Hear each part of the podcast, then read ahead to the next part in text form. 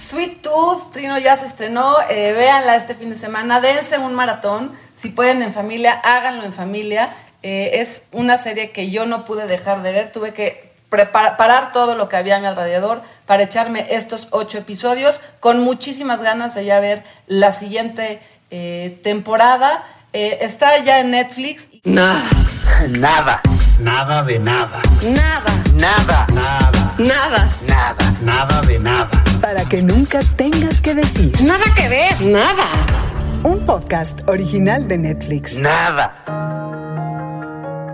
Estamos en Nada que ver, un podcast original de Netflix, con el lujo, fortuna, suerte de compartir este micrófono con Trino Camacho eh, a quien yo admiro desde antes. ¿eh? Ya ven que este podcast es mucho de confesiones, ¿no? Cada semana. Y, no, había hecho, no me había dado la oportunidad de hacer una confesión a la gente que nos escucha, que yo admiro a Trino en su formato sonoro desde hace un rato, mucho. Yo era estudiante de universidad, salía de, de CU y prendí el radio y estaba una cosa rarísima en aquel momento, ya no es tan rara, ¿no? ya es mainstream, que se llamaba La Chora Interminable por Radio UNAM y me hacía la vida toda la semana muy feliz.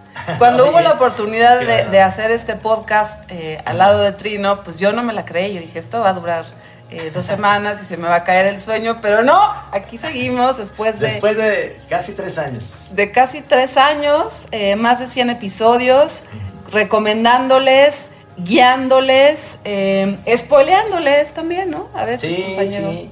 Pues es mutuo, Mariana, ¿eh? Así que, así que vamos a este va a ser, si quieren nos vamos por ahí, nos vamos a dar cebollazos todo el programa y Ah, por cierto, hay una, hay una serie que quiero que vean. bueno, puede ser eso de los cebollazos, Trino, porque eso va a parecer, eh, desde mi punto de vista, mi recomendación. Esta serie que les traemos a la mesa de Nada que Ver, un podcast original de Netflix, que se llama Sweet Tooth, en su temporada 1, que carambas, ¿por qué no existe ya la 2? Sí. Una, eh, una serie eh, de ocho episodios que parecería que es para público infantil, yo les diría que no tanto, que es más bien para público juvenil, adolescente y todo público que esté eh, pues pensativo, reflexivo, intranquilo, que, digamos, con, todo lo que ha pasado en, en la humanidad con la pandemia y hacia dónde nos podrá llevar es una serie de ficción, eh, vale aquí la pena aclararlo, en donde el leitmotiv es eh, un niño que ya han de haber visto también en las promociones, que tiene unos cuernos de venado como una especie de Bambi, pero que esos cuernos de venado hablan de todo un cataclismo en la humanidad, en donde, ¿qué creen? Que un virus o una, un asunto experimental científico eh, un poco secreto hace que bebés en esta humanidad extraña tengan parte humanas y parte animales. Y a partir de esa primicia se da esta gran serie, eh, Trino, gente que nos escucha, en donde yo fui haciendo una lista de los temas que, iba, que iba yo encontrando en los episodios y habla de genética, habla de ciencia, habla de salud, habla de las narrativas, de cómo nos vamos contando las historias, de cómo nos cuentan las historias y qué nos vamos creyendo de niños para que después igual no sea tan realidad. Habla de la adolescencia, habla muchísimo de la resistencia, habla de la rebeldía, habla de la empatía, habla del amor. Eh, y es una serie que tiene todos estos temas intrincados, eh, complejos, con humor, con dolor, ¿Qué les digo? Yo ya quiero la temporada 2, Trin. Así es, así es, Mariana. Fíjate que eh, eso que acabas de decir es, muy interesante porque eh, al menos los primeros tres episodios eh, se me hicieron fuertes. Es decir, yo, yo en ese momento dije, bueno, mi hijo José María de 13 años sí la puede aguantar, aunque le va a dar poco de pechito. Siempre le dan pechito a estas series donde pues hay, hay un, un niño inmiscuido que además no le va tan bien y hay, hay, un, hay un momento en el... En los primeros tres episodios hay momentos de mucha ansiedad y dices, ¿qué va a pasar? ¿Por qué está pasando esto? Tiene mucho que ver que estamos en pandemia, tiene mucho que ver que esto también eh, refleja un poco esta idea de los humanos este, haciendo las ciudades vacías, llevándose todos a sus casas, no salir, etcétera. Te da esa misma sensación Pero aquí con esta, como bien dices, eh, eh, muy buena idea de llevar una idea de fantasía eh, padre, donde hay como una combinación, les dicen los híbridos a estos nuevos seres, que son un híbrido, en este caso, Gus, el principal, el niño principal, que es encantador, ese chavito, actúa fantástico, maravilloso. Eh, Will, eh, Will, Forte, que ustedes lo vean, lo han visto en Saturday Night Live como comediante, es un gran actor de, drama. Eh, al principio son ellos dos y es un mundo y vas viendo flashbacks y demás, pero, pero se va volviendo tan interesante y en un momento dado, como bien me decías Mariana, se vuelve una aventura. Y, y ya por, por nada más, por una cuestión estética, porque a veces, yo a veces recomiendo las series nada más porque les digo, vean el lugar donde está filmado, vean la naturaleza, vean esos lugares espectaculares. Me metí a ver dónde está filmada porque se supone que es como cerquita de Denver o en Estados Unidos, pero en la realidad está filmada en Nueva Zelanda. Entonces, este, ya nomás por eso, por, por ver esa naturaleza, es, eso que no, ya ves que las nuevas series pueden tener ya muchos efectos especiales donde te pueden inventar eh, escenografías eh, fantásticas y que no existen. Esto es real totalmente. Es, usan drones para ver cómo caminan entre el bosque y, ves un bosque que dices, ¿esto dónde es? Eso no es Estados Unidos, está demasiado bonito, dices, ¿no? Y, la historia va llevándote, eh, con cada episodio te quedas con el, hilo en la boca y con el final también del temporada, por eso quieres la 2, porque te quedas como con esa sensación de decir, ¿qué más, qué más, qué más? ¿no? Eso también nos pasó un poco con la de Lupin, este, que vamos a ver próximamente, que son esas series que te, que te conmueven, te van, te van amarrando y te van como un pulpo llevando, llevando hasta adentro, te atrapan y luego te dejan con el Jesús en la boca, como diría mi mamá. Hay algo también como el Señor de los Anillos, ¿no? Con esta cosa de lo fantástico, pero de lo tan, tan, tan humano, ¿no? Como que todo el tiempo son estas reflexiones y pensamientos turbohumanos, ¿no? Este, de, la, de la propia ética, de la moral, pero del amor, del odio, que es muy básico, del bien y el mal, que también es muy básico, en estos eh, escenarios, con estos personajes, eh, y que entonces también hay una cosita ahí del Señor de los Anillos, que también, como dices tú, no puede ser porque está filmada en el mismo lugar.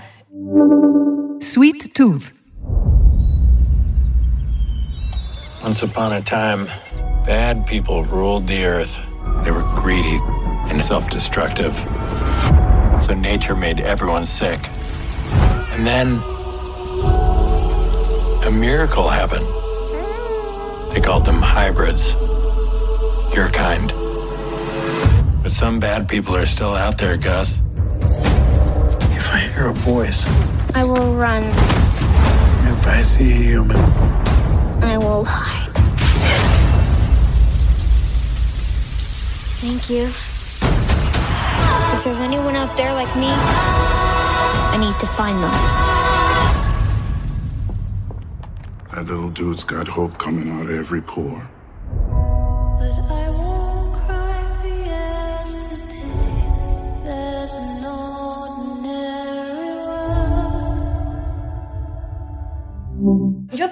Que coincido contigo, que también es algo que es importante que la gente que, la gente que nos esté escuchando tome en cuenta, es que esos tres primeros episodios sí son oscuros. Es decir, yo, yo hasta pensé en eh, Stranger Things, como que había una cosa ahí de que, híjole, vamos a descubrir que hay un monstruo negro oscuro que sale debajo de la tierra, pero no.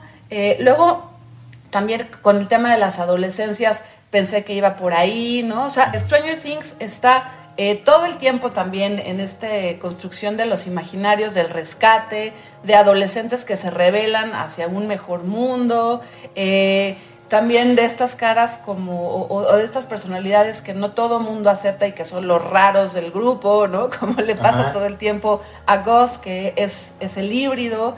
Y también me recordó, Trino, a ver si tú ubicas esta serie de la que hablamos también en Nada que Ver, eh, Rain. Sí. Esta serie eh, nórdica nórdica. Danesa, sí, es danesa. Sí, danesa, en donde había una lluvia ácida que provocaba un cataclismo en el mundo. Y esos primeros dos episodios hay algo de esto, ¿no? Hay algo de caos que no sabes de dónde salió, pero es un virus. Y después, a partir del tercer episodio, que empieza la aventura, digamos que Sweet Tooth eh, le pasan tres cosas muy importantes en estos tres primeros episodios que hace que pues él salga a, a- a la aventura, a la búsqueda. Ahí empezamos con eh, hasta Tom Sawyer, ¿no? De pronto podías Sí, recordar claro. a este personaje y tiene Ajá. otro halo como de, pues de, de- pues sí, de búsqueda, de encontrar a los amigos. Me encanta cuando aparecen estos eh, como, pues, ¿qué será?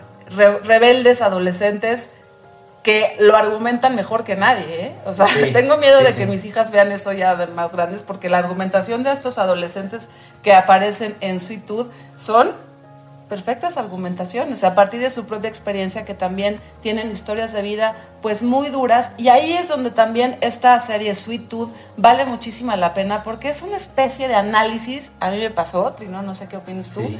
de lo que estamos viviendo como humanidad, ¿no?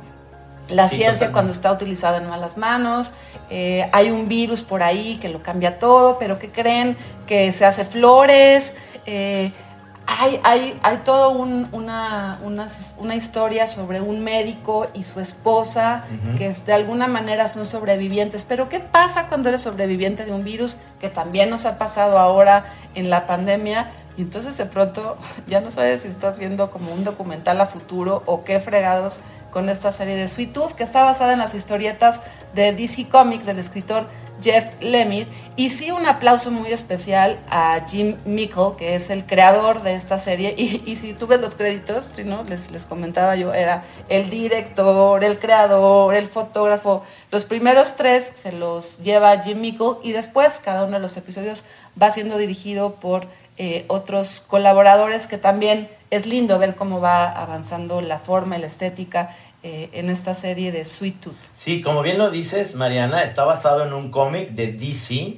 Eh, lo curioso del caso aquí es que DC pues es la competencia de Marvel. Pero adivinen quién produce la serie, que lo produce ya. Ya hemos visto que han hecho, al menos ya las dos, de los dos que llevan, son series muy interesantes que van a ser, que, que ya movieron mucho. Una es Perry Mason, que eh, por ahí eh, salió en otra plataforma, y ahora es esta, Sweet Tooth, que es Robert Downey Jr. y su mujer. Ellos producen esta serie porque vieron este cómic de DC. Por eso digo yo, imagínense, este Iron Man de Marvel produce ahora en DC. Pero pues es una historia diferente, no, no hay que, hay que pensar que luego las, las editoriales de estos tipos de personajes, a, diferencia de Marvel, no son superhéroes, ni son los eh, creepies de X-Men. Este, este es, una, es una distopia muy interesante y muy ecologista porque en todo momento, a pesar de estar encerrados, a pesar de estar en esta pandemia fantasiosa, todo el tiempo se ven plantas, se ve la naturaleza, hay algo ahí medio hippie, medio Ajá. esta onda, eh, el verde es vida, las, las, las personalidades y las personas, no importa, hay que ser empáticos con todo tipo de, de, de situaciones y eso te da esa empatía porque además el personaje, el villano, que es muy de caricatura, que se me figura Sí. muchísimo que si ustedes han- tienen la oportunidad de volver a ver aquí en la plataforma de Netflix todo lo de Miyazaki, vean esta película que se llama Porco Rosso, hagan de cuenta que el malo de Porco Rosso está ahí, con esas barbas, con ese delgado, con esos lentes, todo. Es un villano de caricatura, por decirlo de una manera, y se comporta como tal. Y eso hace que la serie te- se vuelva, porque como bien decías, empieza muy oscura y después se vuelve un cómic, pero no por eso, al contrario, por- yo le doy ese valor que, que empieza a ser un cómic divertido, hay partes entretenidas, hay partes de aventura, no se vuelve tan oscura. Y, y, eh, agárrense bien, pongan unos Kleenex al final del episodio porque, porque lo van a necesitar, lo van a necesitar. Lo van a necesitar porque uno de los protagonistas que está interpretado por Nonso Anosi, este actor que conocemos mejor eh, por Game of Thrones, eh, conforme progresa la serie, eh, vamos encontrando la historia de este, este personaje que, al quien le dice grandote, eh, Sweet Tooth, o, bueno, a quien le decía caramelo, que es, es Gus. Y grandote, como también nos va pasando con todos los personajes que vamos descubriendo a lo largo de la serie, que eso me gusta mucho cómo lo tiene cómo lo tienen los guionistas, ¿no? Y que sabemos que va para allá, hay una cosa previsible, hay una cosa en esas narrativas ya muy conocidas que, que tenemos como bien amasadas, es que cada personaje tiene una historia detrás que vas a ir descubriendo, ¿no? Y esa historia detrás que vas descubriendo poco a poco hace que se justifique un poco las acciones en el hoy que lo llevan a ese lugar, a ese momento de la serie, y que cada quien, que también lo hace muy bien Stranger Things, cada espectador, cada espectadora, como que empiezas a tener tu favorito, ¿no? Empiezas a tener tu favorita dentro de todos estos personajes. A mí eh, el, el, personaje de Grandote me empieza a caer muy bien, ¿no? Conforme, conforme pasan los episodios y siempre va a ser un Grinch, eh, pero su propia historia la vas, la vas entendiendo, te vas volviendo empático y creo que también esto logra muy bien eh, Tooth cubre distintos estados de ánimo, distintas formas de ver el mundo, ¿no? También a partir de una hecatombe o a partir de una crisis, como, como lo pone en la serie, y cómo desde ahí cada quien tiene una manera de reaccionar. Y estoy segura que el espectador, la espectadora que lo vea, encontrarán cuál, cuál le toca a cada quien o con cuál se identifica uno. Imposible no identificarse o imposible no enamorarse del propio Goss que cubre todas, ¿no? O sea, cubre todas las emociones, eh, es igual de inocente, pero es igual de, de, como de mágico, es sabio y a la vez no sabe nada, eh, todo el tiempo lo quieres proteger y a la vez lo quieres, este, pues animar a que sí, a que sí siga sus impulsos y logran también muy bien eso, que, que el espectador, en mi caso, se enamore de ese personaje aunque eh, no ciegamente, ¿no? También le haces críticas, también, insisto, lo quieres regañar, su edad te permite como decirle, no, güey, por ahí no, o sea, ese es el pésimo camino, eh, y, todo el tiempo tienes, a mí me pasó, tienes estos diálogos con, con Goss, el protagonista, que resultará ser, esperemos, hacia la segunda temporada, pues el eslabón perdido a muchas respuestas de esta humanidad en crisis y rota. Sí, sí, sí, y ya, y ya hay gente que la ha calificado esta serie como eh, Bambi conoce a Mad Max, ¿no? Ya es, esa, esa parte en la que obviamente para nuestra generación de más grandes, y si tienes chavos adolescentes, si tienes hijos, eh, este, vale mucho la pena. Es de, esas, es de esas series que te las chutas, a lo mejor no en el mismo día, dos días, porque eh, le das ese respiro, pero con palomitas, con tus hijos ya de 13, 15 años, la van a disfrutar bastante. Yo sí creo, como bien dices, Mariana, que los chiquitos sí se van a, angustiar un poquito porque hay cosas fuertes, hay escenas que, de, mucha eh, eh, tensión y demás que no creo que lo aguanten niños porque sobre todo salen personajes tan tiernos, el mismo grandote eh, que no es un híbrido de nada, pero yo lo veo como un osote, ¿no? Ya es un oso, ya siempre lo veía, decía, ese es Balú, es la historia de Balú con, con eh, si lo hicieran este, una versión nueva, con Mowgli en la selva, es decir, este, te, vuelves, te vuelves parte de, toda esta historia, eh, a dónde va, qué, qué, qué va sucediendo, te va, te va dejando ahí como hilos y, y, como bien dices, hay personajes que luego no pareciera que no tienen nada que ver, como el doctor y su esposa, que es una, es, una historia entrañable porque eh, hay, hay, un, hay un elemento que me recordó una serie que yo veía de, de Chavo que se llamaba Los Invasores y la única manera en la que te dabas cuenta de que había extraterrestres entre nosotros es que el dedo meñique no se podía doblar, estaba siempre así duro, así lo tenían los extraterrestres. y acá tiene que ver algo el dedo meñique con, con con encontrar este, e, eso, ¿no? Este, eh, alguien está infectado porque algo pasa con ese dedo. Entonces, ahí te va llevando, es una historia que está rica en miles de, de situaciones y formas que se van como una eh, red entrelazando hasta que vas encontrando el hilo conductor en los últimos episodios. Y, hace que la serie, eh, como te digo, entretenida, este, mientras tus hijos pueden estar cenando con unos molletes y su leche o lo que sea, uno las puede estar disfrutando con una buena copa de vino blanco ahorita para el calor y lo vas, te lo vas disfrutando rico. ¿eh? Una cosa que te quería preguntar, Trino, conforme iba viendo la serie y, y hacia el, mm, sí, digamos que hacia el capítulo 4, 5, eh, aparecen estos rebeldes, resistentes, eh, no diría yo rebeldes sin causa, porque sí tienen su causa y tienen su propia historia y tienen eh, su manifiesta y tienen todo su eh, uniforme de, de ejército hecho y derecho. Pero algo, algo característico es que son adolescentes, ¿no?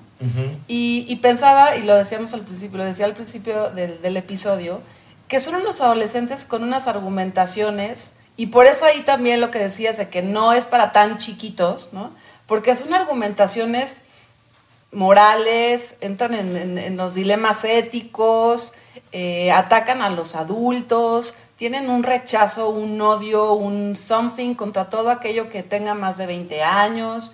eh, y pensaba en ti y pensaba en que normalmente tú ves este tipo de, de- de series con tu hijo y, y pues quería escucharte, ¿qué piensas de esos adolescentes si los ves así? Porque hay algo que sí me parecían muy reales, ¿no? Como Sí. pues, de sus Bueno, videojuegos y a la vez sabiendo de, de política y teniendo muy claro para dónde. Claro.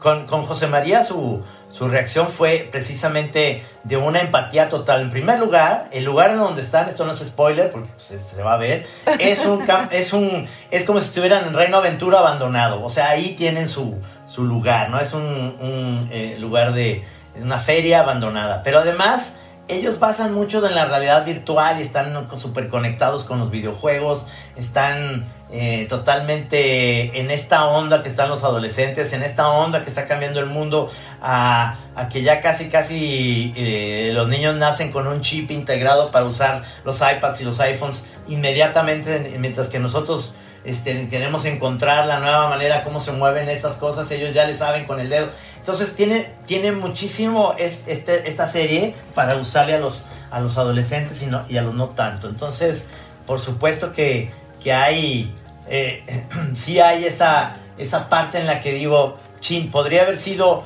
eh, a lo mejor más edulcorada y tener, tener más eh, público infantil, pero, pero lo que, apelo, o que apelan estas series es que los niños crecen y se van haciendo adolescentes y los hermanos grandes van recomendando a los chicos que luego vean esa serie porque seguramente va a ser un clásico para los, las futuras generaciones de que vieron esta, es- este, este tipo de series que va a dar que va a dar para mucho porque realmente eh, digamos el- el- los efectos especiales están tan tan basados en, en cómo los niños se vuelven animales, es decir, eso de que tenga los cuernos como lo han visto en el periférico y en donde van manejando se va a ver ese póster del niño con los cuernos de alce.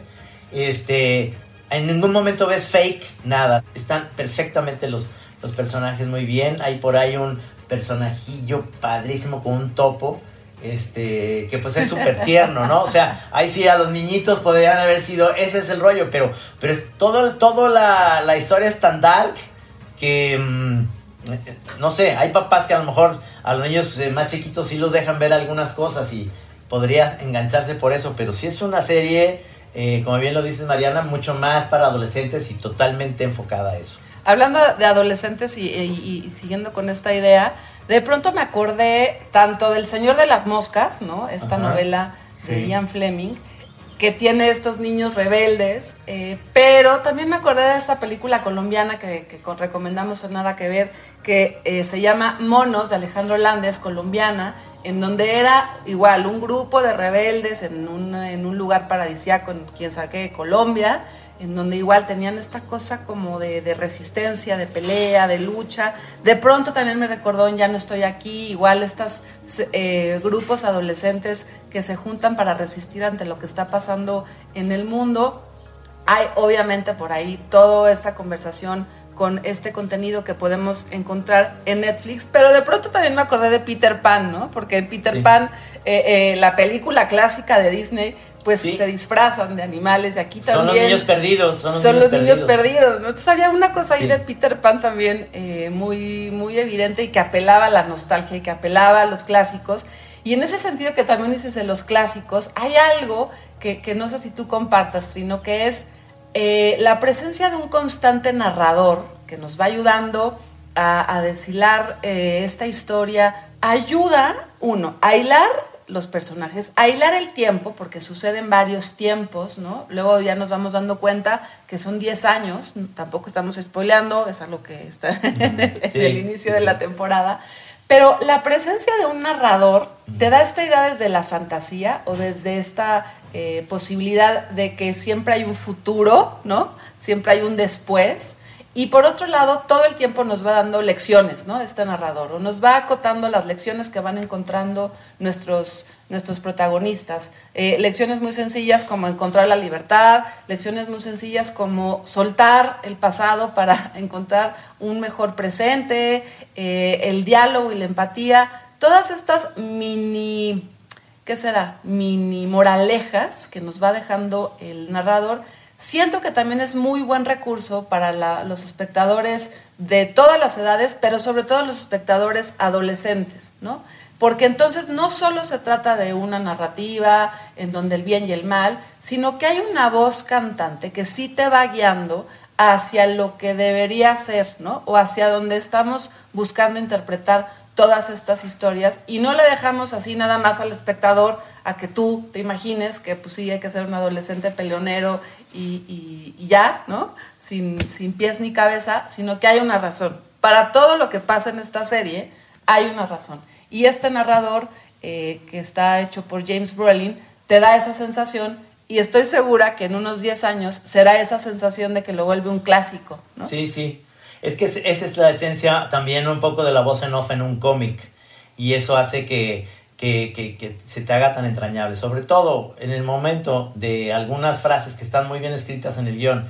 El episodio que les digo que tengan sus Kleenex a un lado, es que es, hace, hace un match ahí muy bonito y hace que te llegue ahora sí a- a- al lado cursi de, de todos que tenemos. Pero es una serie como bien lo decimos los dos, Ma- Mariana, sí nos gustó y, nos, eh, y la recomendamos al 100 para verlo con los adolescentes. Y como toda buena serie del 2021 que se jacta de ser buena serie, hay una mexicana, ¿eh? O una latina, que no les vamos Sí. a decir quién es, porque eso sí Ajá. se puede spoiler, pero ahí está, ahí está, y es una, es una gran, gran, gran eh, personaje. Claro. Pues bueno, Mariana, la verdad, este, qué bueno que, que tú fuiste la que provocaste que teníamos que ver esta serie. Ya habíamos visto muchísimos espectaculares. Yo decía, esto algún día vamos a hablar, pero no sé de qué va. Solamente veo un niño con unos cuernos ahí.